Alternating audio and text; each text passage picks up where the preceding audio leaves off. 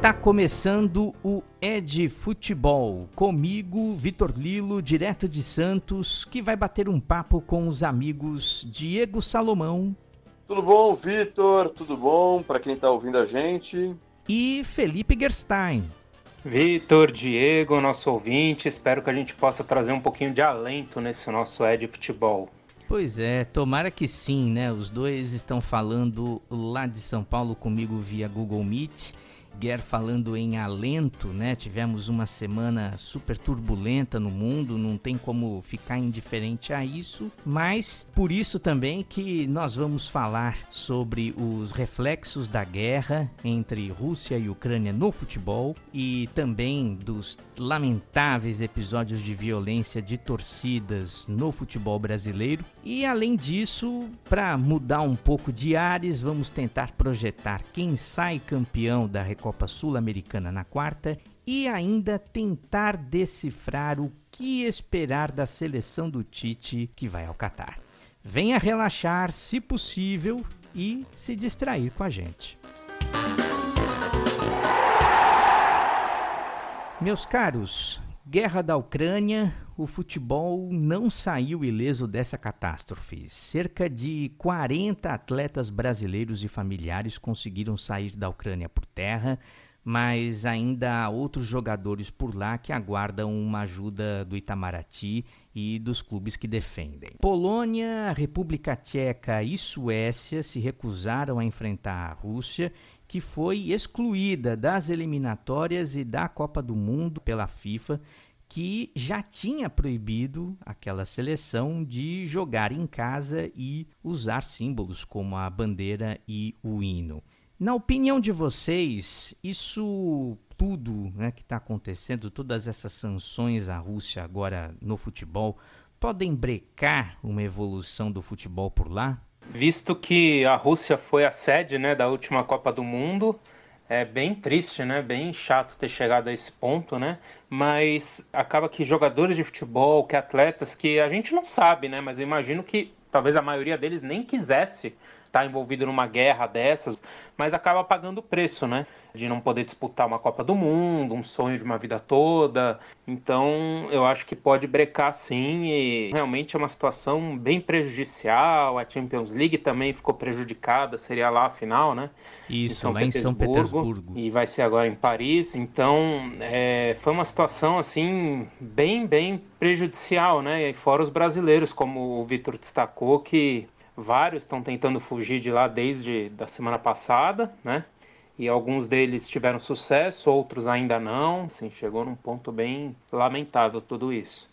É, Diego, você que curte história do futebol sabe bem que a seleção da então União Soviética tinha ali entre os seus craques muitos jogadores ucranianos, né? Só a Rússia não gera jogadores assim tão bons, muito embora alguns deles aí até tenham conseguido chegar ao futebol europeu e tal.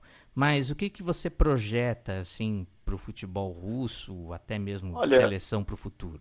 Olha, eu acho que, é, discordando um pouco do que, o, do que o Felipe falou, eu acho que há, num curto prazo, sim, vai ter um impacto, óbvio, porque a carreira de um atleta ela é relativamente curta, né?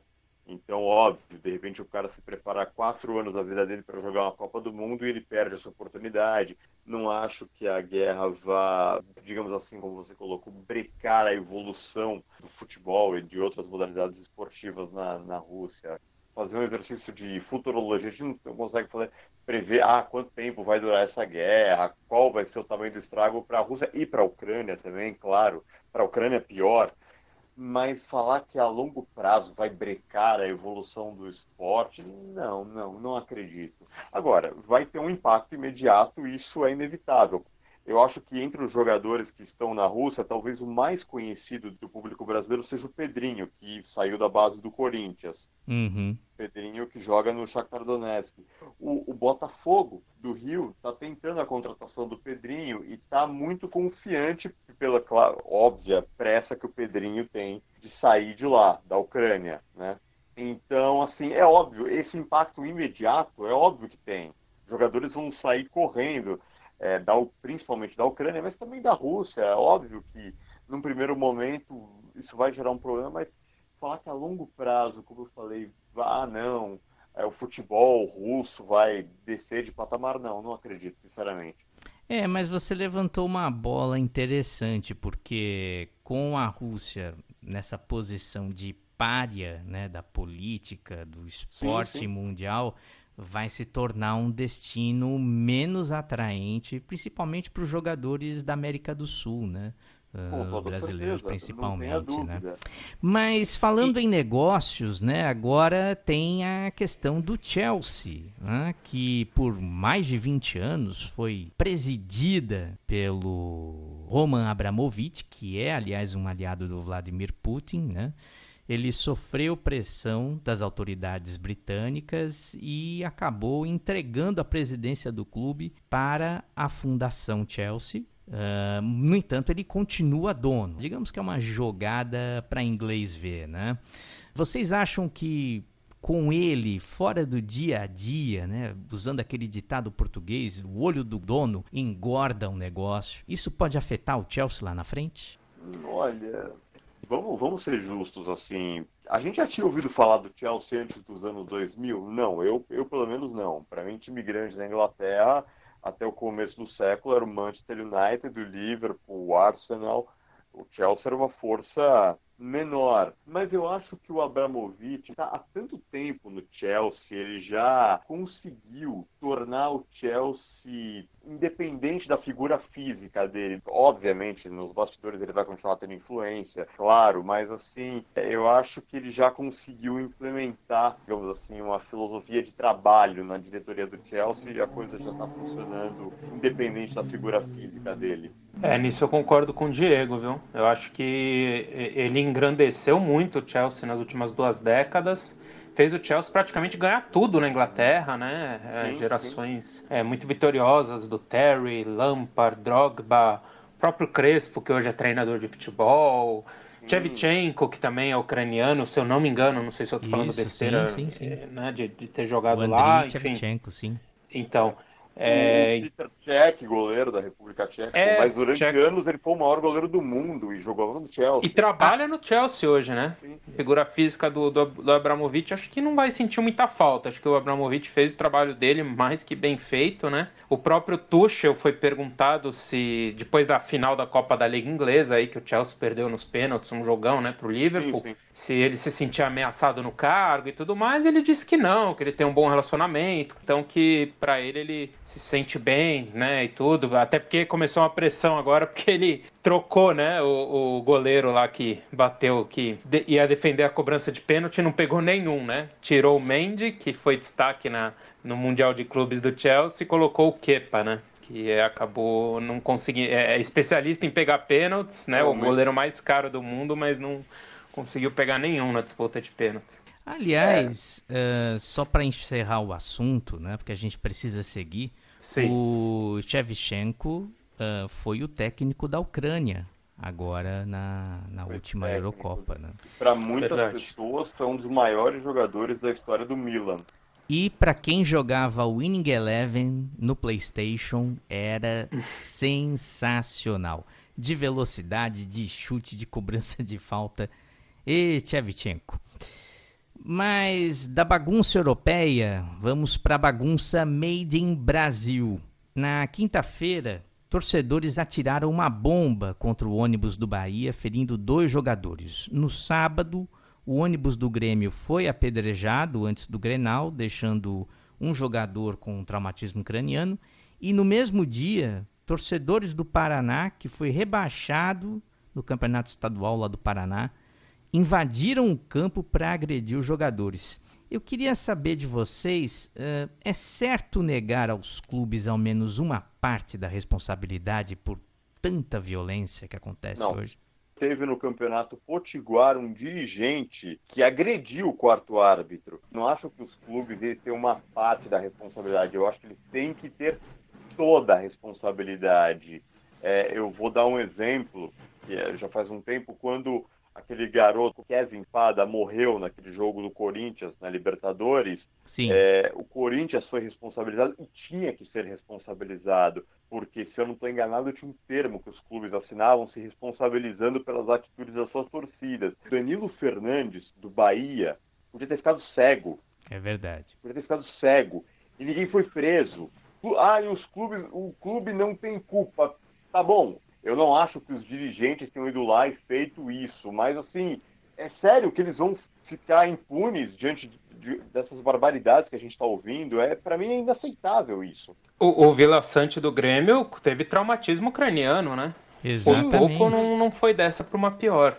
Guerra, os clubes eles sempre se eximem nessas horas, né? Porque eles alegam não ter o poder de controlar todos os seus torcedores, o que, ok, é um argumento até óbvio. Mas é muito comum nós vermos casos de dirigentes que inclusive se apoiam nas torcidas organizadas e em grupos de torcedores que praticam esses atos de violência até para se perpetuar no poder, né? Quantos casos de, assim, a gente sabe, não vamos citar nomes aqui, mas tem inúmeras denúncias de dirigentes que davam, financiavam torcidas organizadas.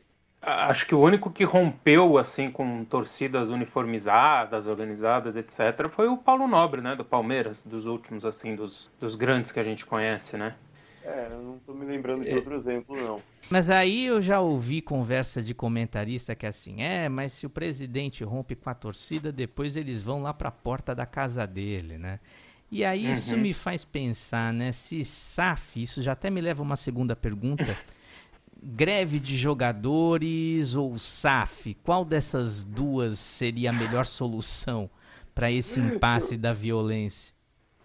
Eu acho que greve de jogadores, eu vou dizer por quê. É, primeiro lugar que assim, a grande maioria dos torcedores, eles não, não têm menor interesse na parte da gestão dos clubes, assim, o cara tá mais preocupado com quem que é o lateral direito do time dele, com se o time deve um bilhão de reais, assim, essa é a verdade.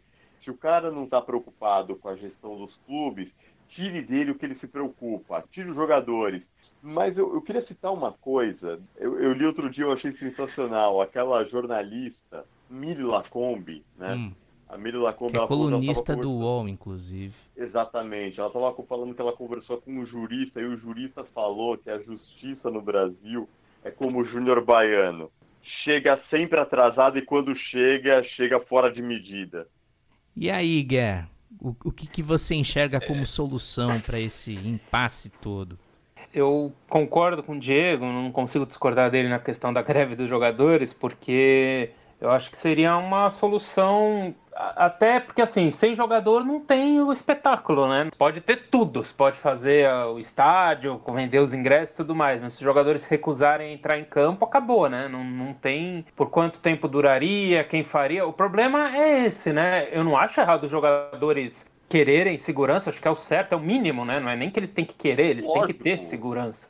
Né? O Zé Rafael do Palmeiras acho que tuitou que, pô, né, vão esperar acontecer uma tragédia para mudar alguma coisa tal, e ele tá certo.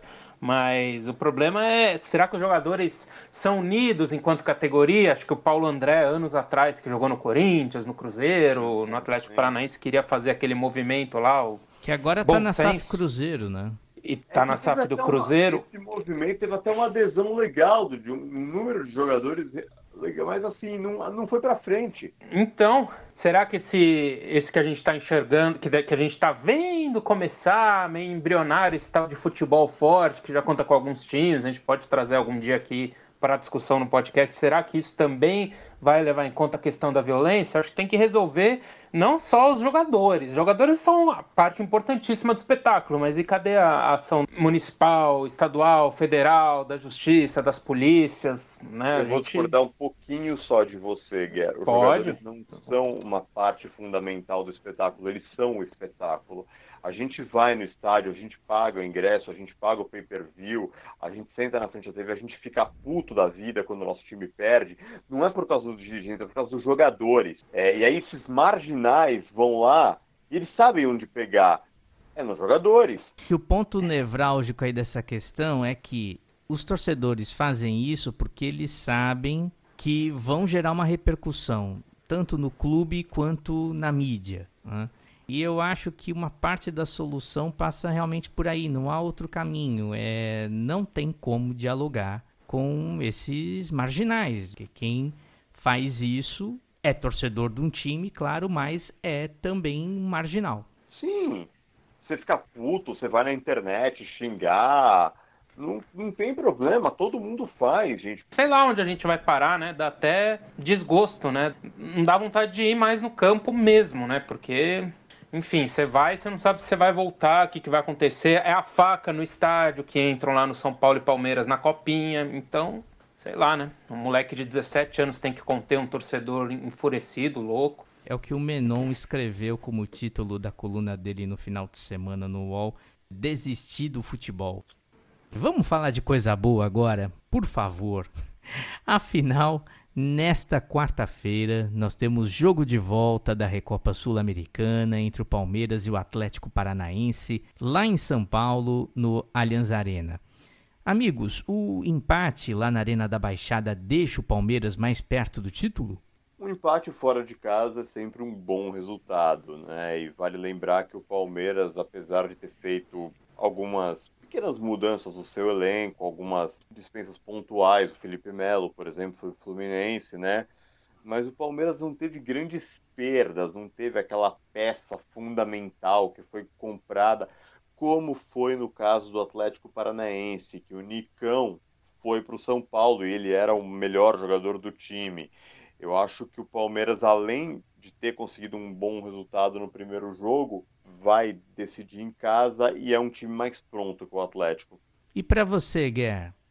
Ah, eu acho que apesar do Palmeiras ainda tá se ressentindo de não ter um camisa 9, não ter aquele cara decisivo, aquele cara que coloca a bola na rede, que define, eu acho que é mais time também, né? Eu acho que o Atlético teve o jogo na mão, né? Quando fez 2 a 1 um, o Marlos estreou, levou a torcida do Atlético à loucura, mas já rescindiu entre os dois jogos com o Marcinho, não faz mais parte dos planos, lateral, que fez o pênalti que gerou o gol do Rafael Veiga de empate para o Palmeiras no finalzinho da partida, lá na, na Arena da Baixada.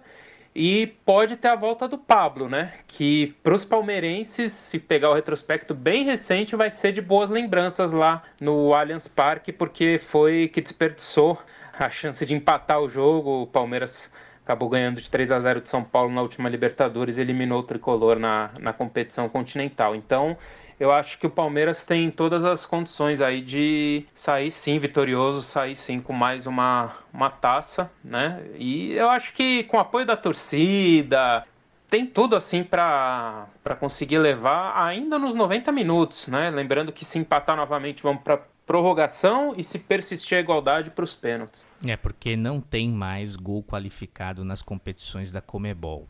Você também estava mencionando antes do programa, né, a rescisão do Marcinho, que era atleta do Atlético Paranaense, era titular, enfim, é uma perda importante, né, agora para o Furacão.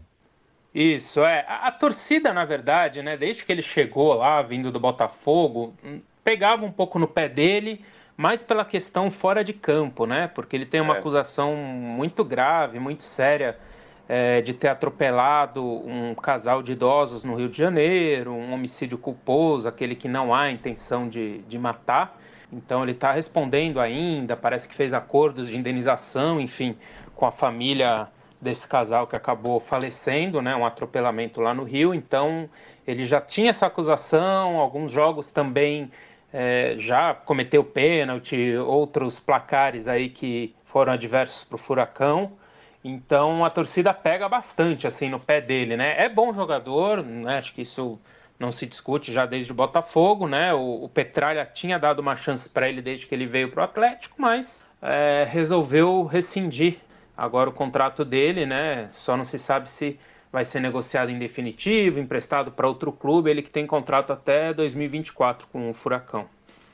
Fora o camisa 9, o que vai definir o campeão dessa Recopa? Olha, sinceramente, eu não vejo assim muita possibilidade do Palmeiras perder esse título. Não vejo. O Palmeiras é mais time, o Palmeiras está mais pronto.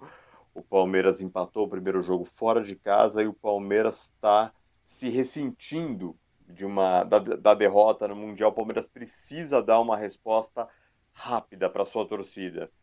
O Guer, você acha que o fator sangue nos olhos aí vai ser determinante? Ah, com certeza vai, né? O Palmeiras, é importante lembrar, deve ter a volta também do Gustavo Gomes, que é peça fundamental, né, na zaga, recuperado aí de Covid, tem tudo para jogar essa partida, né? Não pôde atuar no, no primeiro jogo, então deve formar a dupla titular do, do Verdão com o Murilo. O Palmeiras tem tudo sim para conseguir ganhar, né? Teve até polêmicas depois do jogo, do Abel Ferreira com a imprensa, com o apresentador, o ex-jogador Neto, enfim. Mas eu acho que o Palmeiras tem tudo sim para sair vitorioso e dar mais essa alegria para a torcida. Mais um título inédito, né? Além da copinha, quase conseguiu aí o Mundial de Clubes, pode também agora conseguir essa Recopa Sul-Americana. Bom, uh, na sexta-feira, Tite participou do programa Redação Sport TV. Lá ele disse que o Rafael Veiga pode ser convocado e ele também elogiou o Pedro e confirmou que vai deixar a seleção após a Copa para a alegria de muita gente. Analisando algumas das declarações dele nessa entrevista, deu para perceber que ele ficou refém da própria teimosia e já está começando a se justificar antes da Copa? Olha, refém da própria teimosia, sim. Se justificar antes da Copa, eu acho que não. O Tite é um cara que tem os conceitos dele, como aliás qualquer treinador tem, mas eu acho que ele não tem uma capacidade de desprendimento, de quando, quando ele vê que os conceitos dele talvez não estejam dando tão certo, ele não tem essa capacidade de, opa, preciso repensar isso. É, capacidade intelectual ele até tem, mas eu acho que ele é teimoso demais para isso, né? É, agora, assim, vamos falar a verdade. Ah, o Brasil fez uma campanha espetacular nas eliminatórias. Gente, olha o nível das eliminatórias sul-americanas. Vamos ser sinceros, vamos ser realistas. Eu acho que o Tite legal, ele fez um trabalho na seleção que eu não considero desastroso, como muitas pessoas consideram, mas eu acho que está muito longe de ser, nossa, que espetáculo. Assim. Acho que tem... dar para melhorar muito. É, mas aí também uma defesa, vamos fazer um advogado do diabo, do, do Adenor, do Tite, também não é culpa dele, né? Exatamente que o Brasil só tem as eliminatórias para disputar, né? Ele tá querendo não, claro amistosos, não, mas né? assim, dava para esperar Com... o Brasil jogando um futebol mais vistoso, um sim, futebol mais agradável. Sim. Acho que teve o quê? Um jogo com o Uruguai, mais uma outra partida que foi assim, uau, né? Foi um, um jogo não, que deu gosto de ver.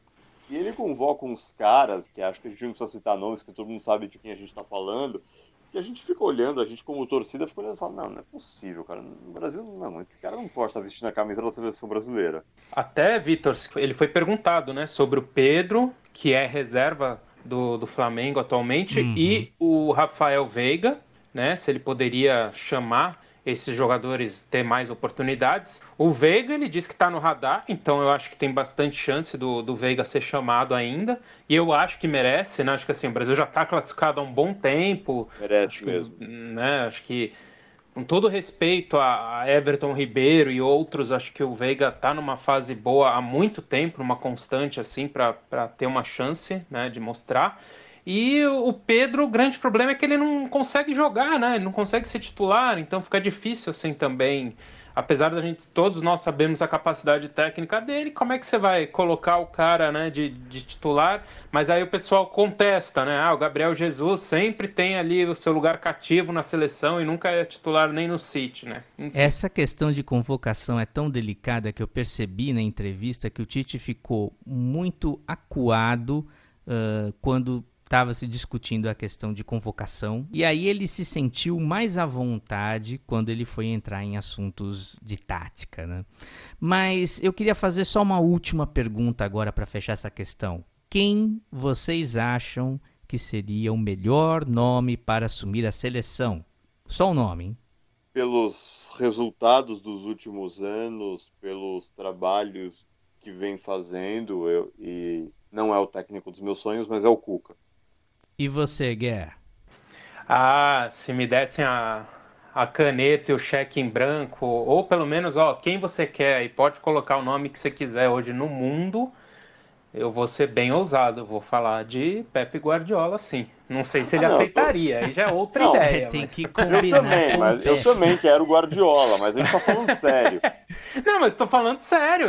Eles não queriam trazer o Xavi para trabalhar já com o Tite e preparar ele para ser o técnico do Brasil, então. Digo mais, não tenho nada contra um técnico estrangeiro na seleção e acho que poderiam ir atrás sim do Jorge Jesus, acho que seria uma boa. É que a gente sabe que a CBF não vai por N questões, mas enfim, eu acho que o Jorge Jesus seria um bom nome, sim. Mas o Cuca, eu acho que você tem chance de chegar na seleção dessa vez, hein? É, a gente vai devagarzinho, né? A gente tá acompanhando aqui de fora, né? A gente tá sempre no radarzinho ali da CBF, né? Devagarzinho a gente vai voltar lá. Sensacional. É o Cuca. Muito bem, gente. Ó, Guer, Diego, muito obrigado pela participação de vocês hoje. Prazer foi meu. Valeu, gente. Bom, estamos encerrando o Ed Futebol, que é uma realização de Vitor Lilo, Diego Salomão e Felipe Gerstein. Jason Scholl, do site audionautics.com, assina a música tema do Ed Futebol, que tem episódios novos todas as semanas nas principais plataformas de áudio: Deezer, Spotify. Uh, agora estamos na Amazon, também estamos no Google, uh, no, no Anchor. Vá lá, procure por Ed Futebol que você vai poder ouvir todos os nossos programas e siga a gente também nas redes sociais, no Facebook, Instagram e Twitter. Todo dia algum conteúdo diferente, relevante para vocês poderem se divertir, comentar, compartilhar. Muito obrigado pela sua audiência. Até semana que vem. Espero uma semana que vem com mais paz, mais alegria, menos nebulosa. Com certeza será. Tchau!